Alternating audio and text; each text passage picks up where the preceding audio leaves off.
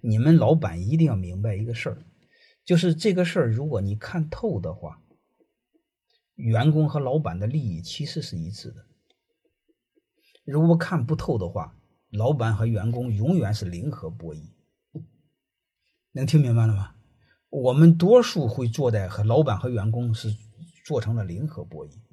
如果你真正聪明的话，我建议你们老板和员工做到正和博弈，就是双赢，建立这样的制度。所以这个东西它就不难，比如很简单，我就问你一句话，你们就知道，利润的百分之三十，我拿出来给大家发奖金。所以你会发现，这个前提下就大家的利益是一致的，挣的越多，大家都得的多。你比如还有一个，你再怎么做呢？你再说一个。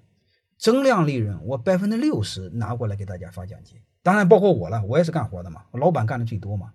你们能听明白什么意思吗？能听懂吗？就是你比如今年的利润一百万，我就拿出来三十给大家发奖金。